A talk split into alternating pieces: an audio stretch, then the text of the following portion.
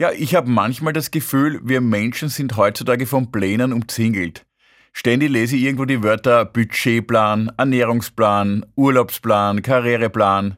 Manche Pläne sind aberwitzig langfristig gedacht. Ich habe vor vielen Jahren in einer Spedition gearbeitet und da hat mich der Personalchef gefragt, Herr Eckel, wo sehen Sie sich in fünf Jahren? Ich habe innerlich laut auflachen müssen, weil ich oft am Vormittag froh bin, wenn ich meinen Nachmittag im Griff habe. Doch wir wollen eben mit Plänen Kontrolle über unsere Zukunft erlangen. Man vergisst manchmal die positive Seite des Ungeplanten, des Kontrollverlusts. Im März 2020 entfernte die erste Corona-Pressekonferenz in meinem Kalender sämtliche Pläne. Bis auf den Weltsporttag.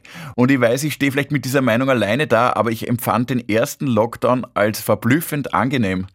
Mein Alltag wurde endlich still und er reduzierte sich auf Dinge, die ich am besten kann. Spazieren gehen, Gesamtdeck beobachten und beim Monopoly verlieren. Der zweite, dritte Lockdown war bei weitem nicht mehr so schön, weil ihm halt die Überraschung fehlte. Ich denke mir gerade jetzt in der hektischen, dauererregten Zeit wäre ein weltweiter Lockdown wirklich nicht die schlechteste Idee. Natürlich ohne Fledermaus, ohne Virus und bitte, bitte ohne Pressekonferenzen.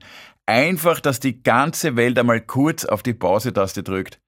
Ich glaube auch persönlich, dass die großen Glücksmomente des Lebens nicht im Vollziehen von Plänen liegen, sondern sie schlummern genau im Gegenteil, im Kontrollverlust.